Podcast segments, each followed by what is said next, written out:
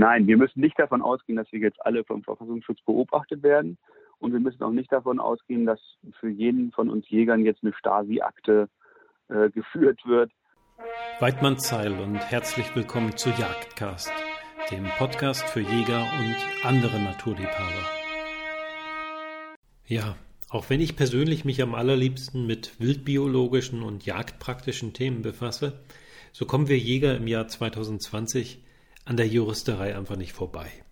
Anfang des Jahres wurde das Bundeswaffengesetz novelliert und seit ein, zwei Wochen kursieren die ersten Referentenentwürfe für die Novellierung des Bundesjagdgesetzes und des Bundesnaturschutzgesetzes. Deshalb freue ich mich heute ganz besonders, den Fachanwalt für Agrarrecht und Mitglied des Deutschen Jagdrechtstages Christian Teppe bei Jagdcast begrüßen zu dürfen. Neben vielen weiteren Ämtern ist Christian unter anderem Gesamtbearbeiter der Neuauflage des Krebs vor und nach der Jägerprüfung und Co-Moderator des Jagdpodcasts Teppe und Schweden ob Jagd. Herzlich willkommen bei Jagdcast, Christian. Ja, Waldmann Fei, Frank. Du, obwohl ja im Februar diesen Jahres eigentlich nur das Waffengesetz novelliert wurde, standen zwischenzeitlich viele Jäger vor dem Problem, dass ihr Jagdschein vorerst nicht verlängert wurde. Nun laufen statistisch gesehen ja mindestens ein Drittel der Jagdscheine am 31.03. eines Jahres ab. Also waren so roundabout 130.000 Jäger davon betroffen. Das ist ja alles andere, aber kein Pappenstiel. Nun sind sechs, sieben Monate ins Land gezogen und ich hoffe inständig, dass mittlerweile alle Unklarheiten ausgeräumt sind und alle Kameraden und Kameradinnen ihren Jagdschein verlängern konnten. Bitte erzähl uns doch mal, wie es zu diesem Chaos kam, weil so eine Novelle ist ja nicht ganz, ja, die kommt ja nicht überraschend aus dem Nichts, die wird ja über Monate oder vielleicht sogar Jahre hin erarbeitet. Und wie der aktuelle Stand ist, was sich so für Probleme für unsere Kameraden und Kameraden ergeben haben. Ja, die Jägerinnen und Jäger in Deutschland traf das ziemlich unverhofft, aber auch viele Politiker gerade der Regierungskoalition in Berlin traf das unverhofft, denn diese Verfassungsschutzabfrage, die kam erst in den Beratungen im Bundesrat dazu von einer Nichtregierungspartei, die aber im Bundesrat doch einiges zu sagen hat, nämlich von der Fraktion der Grünen dort. Und die Grünen haben im Lichte dieser furchtbaren Attentate auch auf äh, den Regierungspräsidenten in Kassel gesagt, ja, jetzt müssen wir aber sicher gehen, dass Waffenbesitz in jeglichem extremistischen Umfeld nicht stattfinden darf. Und da fangen wir gleich mal bei den Jägern an. Ähm, auf das Jagdrecht, die Jäger, die Jagdscheinverlängerung hat es deswegen durchgeschlagen, diese Änderung des Waffengesetzes, weil wir Jäger ja mit unserem Jagdschein privilegiert sind. Wir dürfen ja mit Vorlage des gültigen Jagdscheines Waffen erwerben, die dann erst im Laufe von 14 Tagen in die Waffenbesitzkarte eingetragen werden. Das bedeutet, aus dem Jagdschein und dem, der Vorlage eines gültigen Jagdscheins heraus ist ja klar, dass man damit eben Waffen erwerben darf und damit schlägt dann dieses Waffenrecht auf das Jagdrecht durch und Insofern waren dann zum 1.4., also zu Beginn des neuen Jagdjahres, die über 100.000 Jäger davon betroffen, äh, dass sie nun dieser neu eingerichteten Verfassungsschutzabfrage unterworfen waren. Und das war nicht nur in der Vergangenheit so, dass es ein munteres drunter und drüber gegeben hat, sondern die aktuelle Lage ist noch nicht so, dass jetzt bei allen Jägern einen Jagdschein beantragt haben oder zum Teil eben auch auf Widerruf schon erteilt bekommen haben, die Verfassungsschutzabfrage schon durch ist. Hm. Aber was für Konsequenzen hatten das? Ich meine, am 1.4. wurden ja auch diverse Jagdpachtverträge verlängert ähm, oder es schlägt ja wahrscheinlich auch bis zum Munitionsbesitz durch, oder? Ja, du darfst ja mit dem Jagdschein Langwaffen, Munition erwerben und besitzen wenn du keinen gültigen Jagdschein hast, gleichwohl aber Munition hast, ähm, dann wäre das nur zulässig, wenn auch in der Waffenbesitzkarte in der entsprechenden Spalte der jeweilige Munitionserwerb und der Besitz abgestempelt wäre. Das ist aber bei vielen nicht der Fall, sodass also all diejenigen, die in ihrer Waffenbesitzkarte diese Spalte nicht ausgefüllt bekommen haben von der Waffenbehörde bezüglich des Munitionserwerbs und Munitionsbesitzes, dass sie in dem Moment, wo sie keinen gültigen Jagdschein haben, illegale Munitionsbesitzer sind. Hm. Und, und ließ sich das irgendwie heilen oder ähm, wurde das stillschweigend so hingenommen? Wie, wie ist da die, ja, ich weiß nicht, nennt man das Verwaltungspraxis? Ja, man hat also eine Krücke gefunden, äh, nachdem man also festgestellt hatte, dass es also zum ersten Vierten mit den ganzen, du hast es schon angesprochen, leidigen potenziellen Konsequenzen, also auch bis auf das Bestehen von Jagdpachtverhältnissen ähm, hin dann so gefährlich wurde, dass man also gesagt hat, wir erteilen jetzt die Jagdscheine auf Widerruf und man hat sich sogar in einigen Bundesländern unterzeichnen lassen, dass Jäger auf ähm, den Widerruf dann mit entsprechenden ähm, Rechtsmitteln verzichten sollten sodass also ganz klar war, wenn der Verfassungs die Verfassungsschutzabfrage negativ im Nachhinein erfolgte, dass sofort ohne äh, einstweiligen Rechtsschutz dann auch der Jagdschein äh, widerrufen werden konnte. Das heißt, sofort wieder abzugeben war. Und äh, ob und in wie vielen Fällen das jetzt der Fall ist, das wird nicht veröffentlicht. Da halten sich die Behörden bedeckt offenbar auch, äh, weil man auch nicht sich in die Karten gucken lassen möchte, wie weit man mit den Verfassungsschutzabfragen jetzt schon tatsächlich ist. Denn ich habe jetzt noch nicht gehört von denjenigen, die also eine, ähm, eine Jagdscheinverlängerung auf Widerruf bekommen haben, dass dieser Widerruf zurückgenommen worden sei. Also auch da ist man noch in dieser rechtlichen Schwebesituation, weil man eben wohl die ganzen Abfragen so in der Form wie geplant, wie gefordert, ja, schlichtweg verwaltungspraktisch nicht durchsetzen konnte. Hm. Ja, liegt auf der Hand. Ne? Ich meine, wenn die Politik selbst überrascht wurde, dann wird unser oder werden die Verfassungsschutzämter ja wohl erst recht überrascht worden sein. Ähm,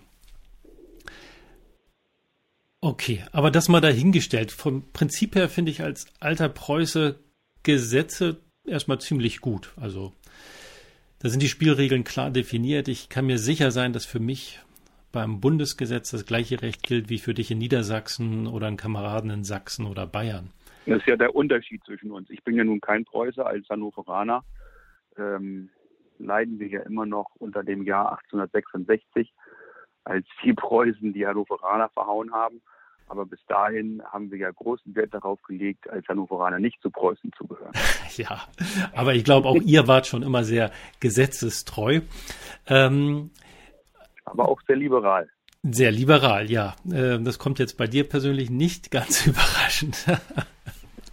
ähm, aber du, unabhängig von der Geschichte, ob Hannoveraner, Bayer, Sachse oder wer auch immer, äh, da haben wir uns, glaube ich, gründlich geirrt, denn wenn wir uns die Presseberichte so angeschaut haben, dann wurde das Waffengesetz regional doch sehr unterschiedlich umgesetzt. Jedes Bundesland scheint da so seine eigene Waffengesetzsuppe gekocht zu haben. Wie kann es denn angehen, dass so ein Bundesgesetz, wie eben das Waffengesetz regional so unterschiedlich umgesetzt wurde oder ja vielleicht sogar immer noch wird? Naja, wir sind ja nun in einer Föderalismusdebatte wo man sagt, es ist gut, dass wir den Föderalismus haben. Wir sehen das jetzt bei den Corona-Beschränkungen. Auch da will jedes Bundesland äh, seinen eigenen Weg gehen und sagen, die jeweiligen Spezifika sind eben auch Anlass und Grund dafür, dass jedes Bundesland eine andere Handhabung vornimmt. Und in Deutschland ist es nun mal so, dass die Bundesgesetze durch die Landesverwaltungen ausgeführt werden. Das ist so der Regelgrundsatz. Und bei der Verfassungsschutzabfrage ist es eben die Durchführung von Bundesgesetzen durch Landesverwaltung. Und Landesverwaltungen werden angeführt durch Landesregierungen und die Landesregierungen sind natürlich politische Einrichtungen, die je nach Couleur ähm, eine unterschiedliche Verwaltungspraxis durchsetzen. Die einen sind eben, wie wir schon sagten, liberaler, die anderen nehmen es mit den Gesetzen noch genauer als genau. Und dann gibt es natürlich noch den jeweils politischen Wellenschlag dabei. Diejenigen, die eben auf Bundesratsebene für die Gesetzesänderung eingetreten sind, die kümmern sich natürlich jetzt auch in den Bundesländern besonders darum, dass ihre Initiative auch tatsächlich umgesetzt wird. Und diejenigen, die meinen, naja, also bei den Jägern wissen wir, dass da die Quote äh, der Verfassungstreue ganz besonders hoch ist, die werden nicht die größten Anstrengungen unternehmen, jetzt äh, sämtliche Verwaltungskompetenz und Kapazität aufzubieten, um das, was sie ohnehin schon wissen, nochmal bestätigt zu bekommen. Hm. Okay, also ist das vom Prinzip her eigentlich bei jedem Bundesgesetz so, dass es regional eben unterschiedlich umgesetzt wird? Ist es jetzt hier für uns Jäger eben nur so auffällig gewesen? Ne? Ja, nimm doch mal ein anderes Beispiel, das Erneuerbare Energiengesetz. Das trifft uns Jäger ja auch. Ähm, da ist es beispielsweise geregelt, dass Freiland-Photovoltaikanlagen ähm, im Abstand von 100 Metern neben Autobahnen oder Gleisanlagen errichtet werden dürfen.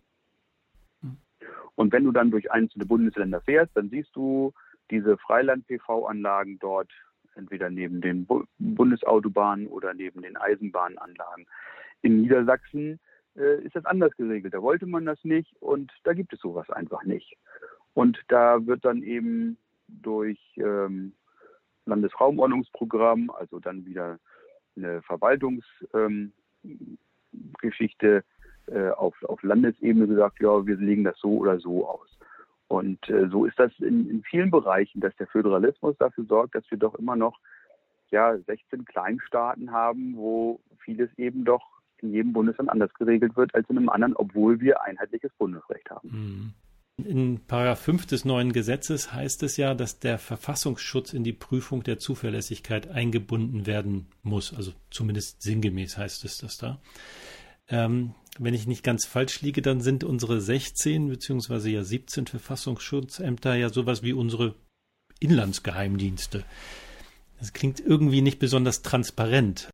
Genau das ist das große Problem, dieser unbestimmte Rechtsbegriff der Zuverlässigkeit einerseits und die Verbotswirkung des Waffenrechts eben ein präventives Verbot mit Erlaubnisvorbehalt, so sagt der Jurist dazu, andererseits. Also will sagen, im Waffenrecht ist grundsätzlich alles verboten, was nicht ausdrücklich erlaubt ist. Das geht völlig konträr zu unserem übrigen Rechtssystem, wo alles erlaubt ist, was nicht ausdrücklich verboten ist. Also im Waffenrecht ist erstmal alles verboten. Und wir Jäger haben noch die weitesten Möglichkeiten, eben Waffen zu erwerben, mit Waffen umzugehen, sie zu benutzen, mit, ja, sie aufzubewahren etc. Bei Sportschützen oder anderen ist das eben noch stärker reglementiert, die haben weniger Freiheiten.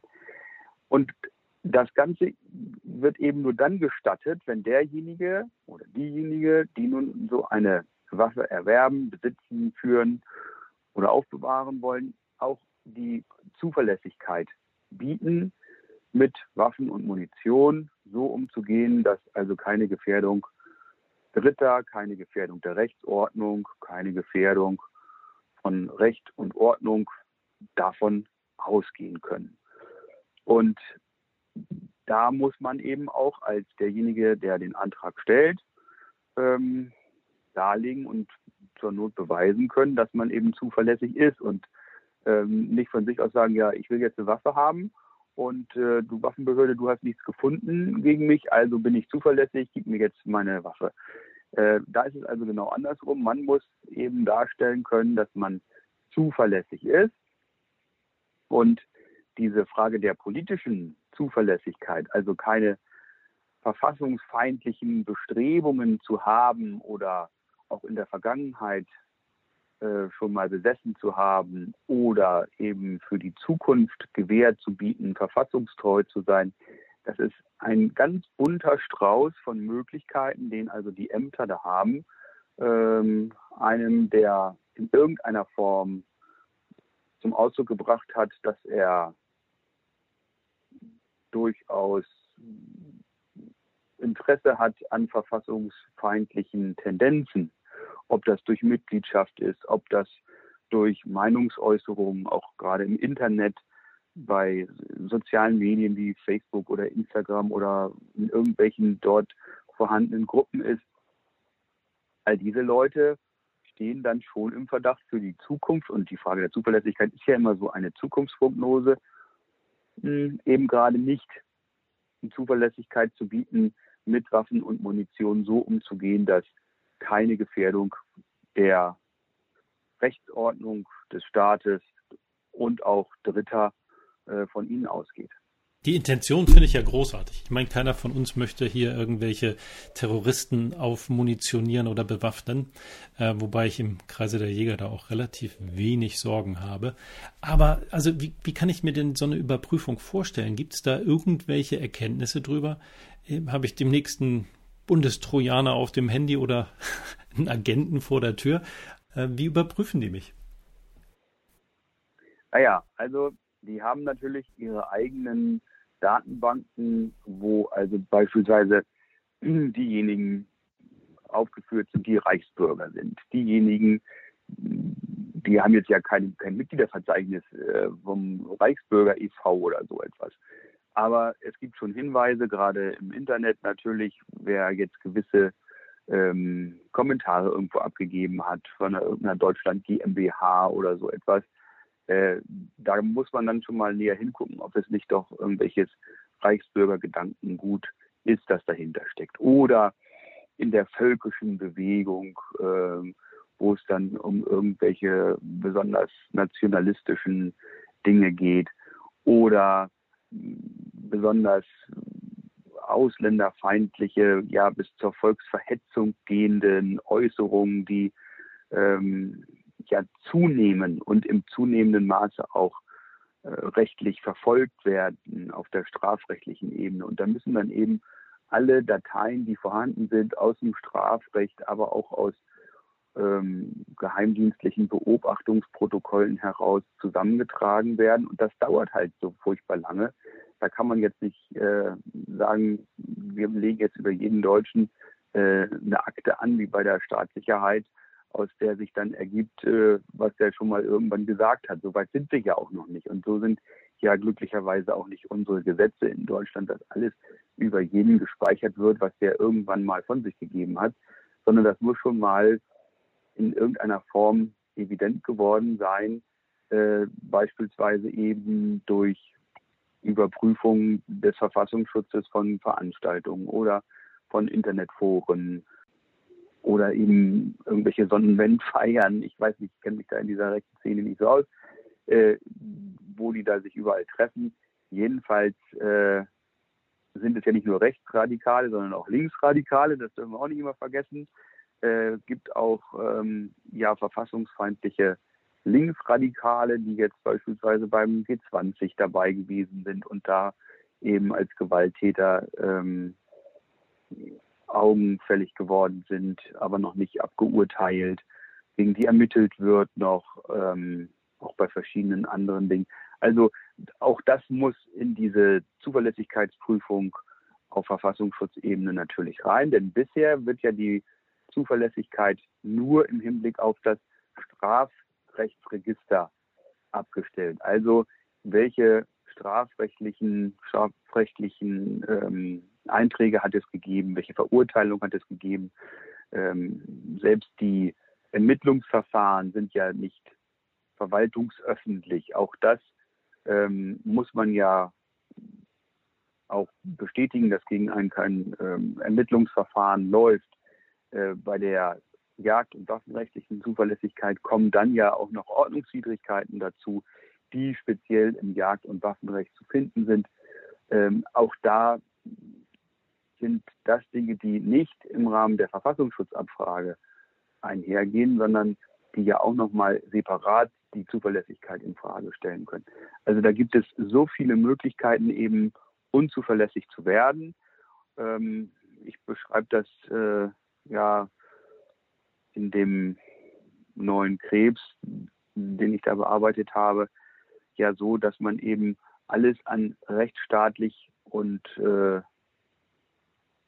strafrechtlich relevanten Dingen zu unterlassen hat, die in irgendeiner Weise darauf schließen lassen könnten, dass man eben nicht geeignet ist, äh, mit Waffen und Munition ordnungsgemäß umzugehen. Hm. Okay, aber das ist jetzt letztendlich erstmal eine Datenbankabfrage und keine personenbezogene Überwachung. Nein, wir müssen nicht davon ausgehen, dass wir jetzt alle vom Verfassungsschutz beobachtet werden. Und wir müssen auch nicht davon ausgehen, dass für jeden von uns Jägern jetzt eine Stasi-Akte äh, geführt wird, äh, sondern da wird wirklich darauf geguckt, wer ist irgendwo mal auffällig geworden und beantragt jetzt die Erteilung eines Jagdscheins. Und das ist ja wieder Suchen der Nadel im Heuhaufen. Bei den Jägern, das hast du vorhin gesagt, Frank, sind ja wirklich ähm, die allerwenigsten, von denen wir ähm, davon ausgehen müssen, dass sie eben nicht rechts- und verfassungstreu sind. Ja, trotzdem muss nur lange genug suchen und kreativ genug sein. Ne? Also bisher war ich ja immer tiefenentspannt, was so staatliche Überwachung anging. Aber wenn, wenn ich nun höre, dass wir ja als Waffenbesitzer mindestens, mindestens alle drei Jahre überprüft werden müssen. Und das mit den Mitteln des Verfassungsschutzes, haben wir schon drüber gesprochen, die nicht gerade durch Transparenz glänzen, dann stimmt mich das doch ein bisschen nachdenklich. Für mich klingt das ehrlich gesagt ein bisschen nach Maulkorb, wenn ich ganz ehrlich bin. Also laufe ich künftig Gefahr, als unzuverlässig eingestuft zu werden, wenn ich mich mal einfach kritisch zu Themen wie Zuwanderung und Ausländerkriminalität äußere? Oder ist meine Sorge da vollkommen unbegründet? Naja, du bist ja damit nicht jetzt ein Verfassungsfeind, wenn du sagst, äh, es gibt eine hohe Zuwanderungsquote und es geht von Zuwanderern eine hohe ähm, Kriminalitätsrate aus durch fehlende Integration oder sonst etwas. Aber wenn du eben ähm, das Ganze nationalistisch rüberbringst und äh, damit eine Hetze verbreitest, dass also aufgrund deiner politischen Äußerungen dann aufgerufen wird zum Hass gegen Minderheiten, dann ist das schon was anderes. Was rätst du denn unseren, ich betone, gesetzestreuen Kameraden, damit sie bei einer solchen Überprüfung nicht unbeabsichtigt doch mal dazu beitragen, Selbstzweifel an ihrer Zuverlässigkeit zu schüren? Also ich rate einfach nicht einfach so dieses populistische Gewäsch auf den Markt zu schmeißen, wie man das häufig in der Vergangenheit gehört hat, dass wir uns schon, auch wenn wir miteinander reden, ähm, einfach ein bisschen gesitteter ausdrücken und ähm, auch differenzierter und die Verantwortung, die wir gegenüber dem Wild haben, auch gegenüber dem Mitmenschen an den Tag legen. Und das ist aus meiner Sicht ja auch ein Thema der Weitgerechtigkeit, wie man miteinander umgeht. Und wie man miteinander umgeht, kann man sogar noch weiter fassen, in dem Sinne, dass man eben ähm, damit auch meint, anderen Menschen, anderen ja auch ähm, Zugereisten entsprechend aufzutreten. Und äh, das ist auch eine Form von Weitgerechtigkeit. Ich würde vielleicht da auch nochmal eine kurze Warnung aussprechen, auch was die ähm, Entwicklung, die Rechtsentwicklung in diesem Zusammenhang durch Rechtsprechung angeht. Wir hatten das ja in anderen waffenrechtlichen Debatten, beispielsweise um die Magazine, Magazingröße von Halbautomaten. Da sind zum Teil Prozesse geführt worden bis in die obersten Instanzen, also bis zum Bundesverwaltungsgericht, die juristisch nicht immer von völliger Professionalität gezeichnet gewesen sind. Ich will das jetzt nicht auf diesen konkreten Fall äh, abstellen, sondern ähm, im Allgemeinen sollte man Kontakt aufnehmen zu Juristenvereinigungen, die sich mit dieser Rechtslage beschäftigen und dann, äh, wenn es dann dazu kommt, dass man tatsächlich ins Visier gerät, um die waffenrechtliche Zuverlässigkeit äh, ein oder mehrere Juristen auswählt, die sich eben auch öfter damit beschäftigen und miteinander damit beschäftigen. Also wir haben beispielsweise in der ähm, Deutschen Jagdrechtstag so ähm, darüber gesprochen, dass wir uns untereinander abstimmen, wenn wir eben politisch relevante Fälle haben, wo wir dann die jeweiligen Jäger vertreten, dass das Ganze auch von verschiedenen Seiten beleuchtet wird und eben, wenn man sich als äh, einzelner Vertreter mal in irgendeiner Rechtsfrage vergaloppiert hat, äh, dass einem die anderen dann auch schon dabei helfen. Denn die ähm, Rechtsfortbildung durch die Gerichte ist gerade im Waffenrecht eine ganz gefährliche. Und äh, da muss man sich wirklich überlegen, ob man jeden Prozess führen will. Denn jede Entscheidung, die eben gegen den Waffenbesitzer, gegen den Jäger oder die Jägerin ausgesprochen wird, die hat dann auch Wirkung in anderen Verwaltungsverfahren dann für andere. Und da muss man wirklich sehr auf der Hut sein, alle Argumente, die es da gibt, auch ins Feld zu führen. Hm, du meinst jetzt, wenn es zu höchstrichterlichen Urteilen gekommen ist, ne? dass diese eben auch. Nicht nur höchstrichterlich. Also nicht? wir warten jetzt auf die ersten Entscheidungen und ähm, ich hatte neulich schon mal so eine Anfrage von jemandem, den ich da vertreten sollte, wo ich, wo mir aber total klar war, dass ich mit ihm, seinen Positionen, seinen Bemerkungen, die er öffentlich im Internet abgegeben hatte, hinsichtlich einer Zuverlässigkeit überhaupt nichts werden würde. Da brauche ich gar keinen Prozess zu führen. Im Gegenteil, wer da noch einen, Prozess führt, ähm, mit, von dem er weiß, dass er da hinterher auf die Mütze bekommt, äh, der tut allen anderen natürlich auch einen negativen Gefallen, ähm, weil die Position dann gegen Waffenbesitzer und gegen Jäger noch ähm, verbessert wird. Mhm. Ja, das ist ein wichtiger Punkt. Ja, vielen Dank, dass du den nochmal angesprochen hast. Ähm, nichtsdestotrotz würde ich ganz gerne auf die Punkte eingehen, die die Novelle noch zu bieten hat. Und da gab es ja unter anderem auch Neuerungen mit Blick auf Schalldämpfer und Vorsatzgeräte. Was hat sich denn da geändert?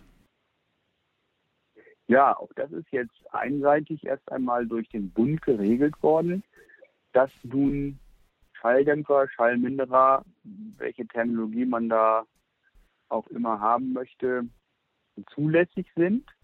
Gleiches gilt für Vorsatzaufsatzgeräte, ähm, also auch nur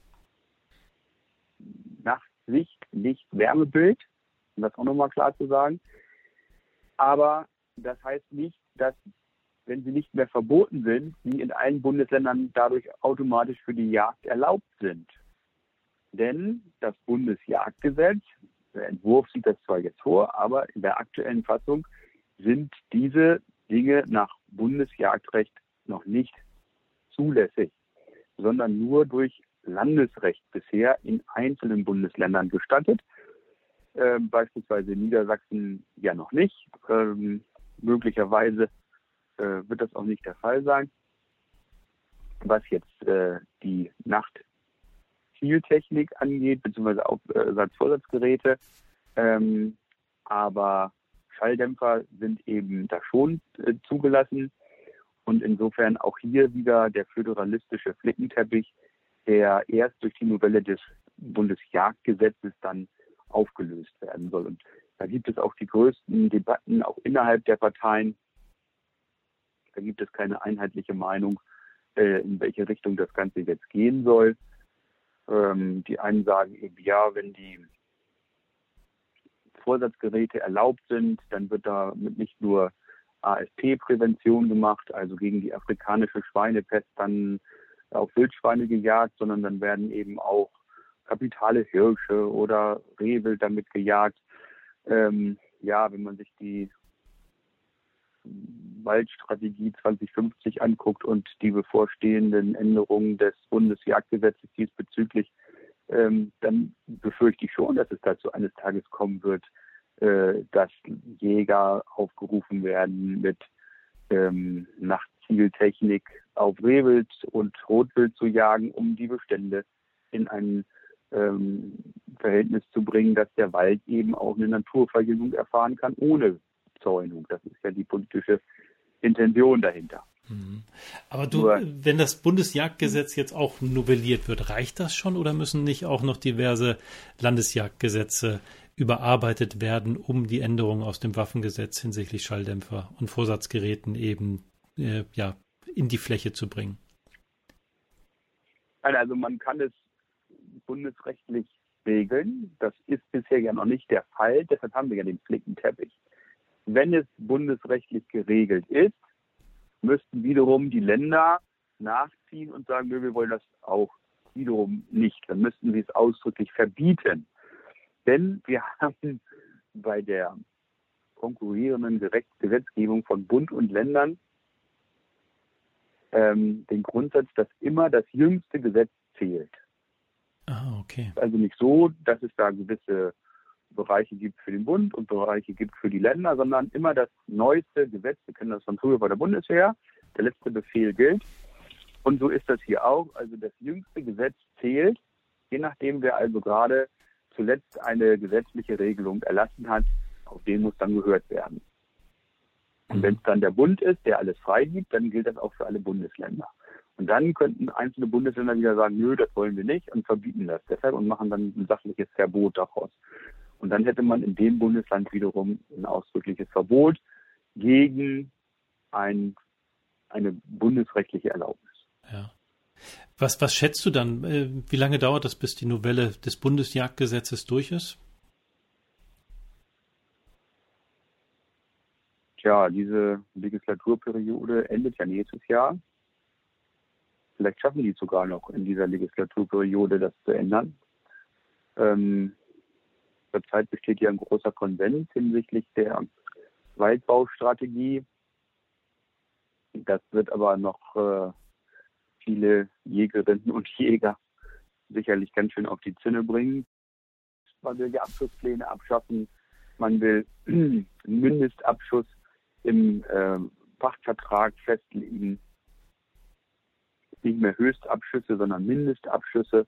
Also das Ganze dreht sich. Und äh, wenn ich sehe, was wir zurzeit an Verfahren haben, wo eben durch Hochwildhege-Gemeinschaften oder durch äh, unsere Jagdbehörden teilweise der Abschuss nach oben hin reglementiert wird, das wird äh, einen völligen Wechsel im Denken bringen müssen. Also die äh, zurzeit ist der Hegegedanke ja noch ein ganz anderer. Man, man will eben gesunde, starke Populationen im, im Bild haben. Durch die Wölfe ist das natürlich auch schon in einigen Bereichen jetzt fraglich geworden. Und jetzt eben als neues, weiteres Ziel dazu, dass eben sich der Wald von sich aus erholen kann und die ähm, Population der Zerviden entsprechend angepasst werden. Und das kann nur bedeuten, dass da massiv eingegriffen wird beim Rehwild und auch beim Rotwild und all diejenigen, die jetzt sagen, oh, der Nachbar hat aber ein Hirsch zu viel geschossen oder so, die werden in der Zukunft sich an ganz andere Bestände gewöhnen müssen. Hm. Nun kennt man das ja, ja vielerorts schon aus den Landes- und Staatsforsten. Aber gibt es da schon Überlegungen, wie man das gegebenenfalls auch in Privatjagden durchsetzt? Nein, also die Überlegungen sind ja zum Teil schon da. Also wenn du privat ähm, Jagden hast, Gemeindejagden hast, da gibt es eben nicht nur den Landwirt, der sagt, ich will den Wildschaden verhindern und deshalb müsst ihr möglichst viele Sauen schießen im Feld, sondern es gibt ja dann auch den Privatwaldbesitzer, der sagt, ich möchte schon, dass meine Douglasie auch ohne Zäunung hochkommt und sorgt dafür, dass da in dem Bereich das Rehwild kurz gehalten wird. Das gibt es ja jetzt schon. Es ist ja nicht so, dass äh, das an den Jagdgenossen vorbeigeht und denen das völlig egal ist. Ähm, und dass viele Jäger die allein, äh, alleinigen Herrscher über die Wildbestände sind. Äh, da gibt es schon auch wirtschaftliche Interessen, auch bei Privatwaldbesitzern. Also Definitiv, so aber das wird ja im, im Rahmen des normalen Jagdbetriebs gehandhabt. Aber wenn ich jetzt zum Beispiel eine, eine Jagd habe, äh, die sich in Zukunft, also ist es ja noch nicht verabschiedet, aber wenn denn Mindestabschüsse kommen und sich jemand nicht äh, dauerhaft nicht an die Mindestabschüsse hält. Äh, was, was würde diesem denn in so einer Situation gegebenenfalls drohen? Das wird ähm, dann eine fristlose Kündigungsmöglichkeit des Jagdpostvertrages nach sich ziehen. Das hast du heute schon teilweise in Jagdpachtverträgen, dass wenn also der Abschlussplan nicht erfüllt wird, dann die Jagdgenossenschaft ein außerordentliches Kündigungsrecht hat Und ähm, das wird dann ja quasi ein gesetzliches Kündigungsrecht werden, wenn eben diese Recht, diese Dinge nicht eingehalten werden. Ähm, dann muss ein anderer herkommen. Hm. Aber Und gut, äh, das sind ja die klassischen Vertragsparteien. Von, hat, wird da von außen jemand auch eine Eingriffsmöglichkeit bekommen? Also ähm, vielleicht mit Zwangsabschüssen von, von bestellten Dritten oder äh, außerordentliche Kündigungsmöglichkeiten der unteren Jagdbehörde. Ist da in der Richtung irgendwas angedacht? Das weiß ich jetzt noch nicht. Das habe ich noch nicht gesehen. Äh, man kann so etwas machen, dass man im Rahmen der Ersatzvornahme ähm, dann den Abschuss vornimmt. Das hat es auch schon gegeben. Entschuldigung. Aber das sind immer erst ja auch teure Maßnahmen, die erfolgen, wenn alles andere nicht mehr zieht. Hm. Also wenn sich dann wirklich Jagdgenossenschaft oder Eigenjagdbesitzer und Jäger zusammentun und sagen, nö, wir wollen aber nicht das, was uns der Staat hier vorschreibt, erst dann kann es dazu kommen, dass Ersatzvornahmen in Gestalt von ähm, Behördenjagden oder sowas stattfinden. Ich glaube nicht, dass wir Jäger das bei gehöriger ähm, Rücksichtnahme befürchten müssen. Aber der politische Wille ist ein ganz anderer als das, was zurzeit vielerorts gehandhabt wird. Also gerade beim heiligen Rotwild, äh, wo da einer dem anderen nichts gönnt und äh, man eben darauf achtet, dass in der mittleren Altersklasse bloß für sechs, sieben Jahre Ruhe ist im Abschuss von Hirschen. Das kann es nicht geben, wenn man diese Waldbaustrategie 2050, so wie jetzt vom Bundeslandwirtschaftsministerium ausgegeben, erfüllen will. Hm. Ja, da, auch das ist ein spannendes Thema. Da sollten wir in den nächsten Monaten, wenn sich das alles ein bisschen konkretisiert, nochmal detailliert drauf eingehen. Äh, Würde mich zumindest sehr freuen. Du, jetzt, bevor wir beide Ärger mit deiner Frau kriegen, weil eigentlich hatten wir eine halbe Stunde angesetzt, ne?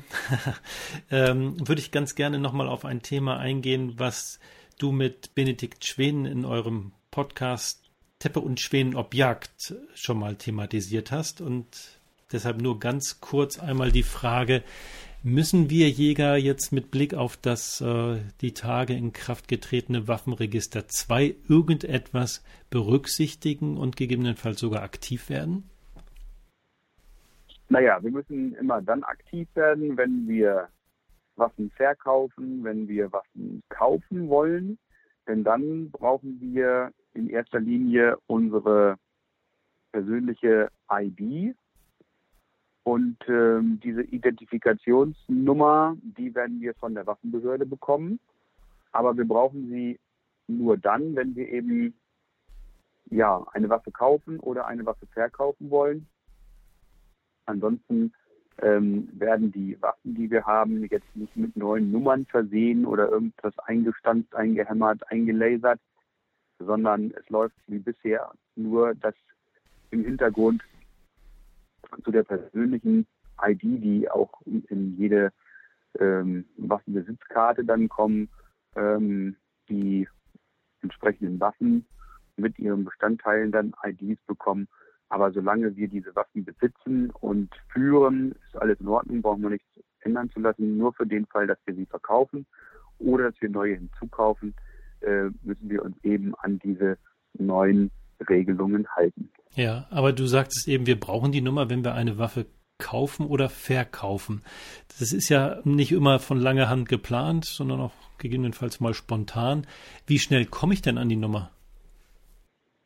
Also du kannst deine persönliche ID bei der Waffenbehörde erfragen. Du guckst dir deine BBK an, wo eben noch ein bisschen eine Spalte Platz ist, wo dann diese Waffe eingetragen werden kann und lässt dir dann von deiner Waffenbehörde die entsprechende ID dieser Waffenbesitzkarte mitteilen, damit du das schon in den Kaufvertrag mit aufnehmen kannst.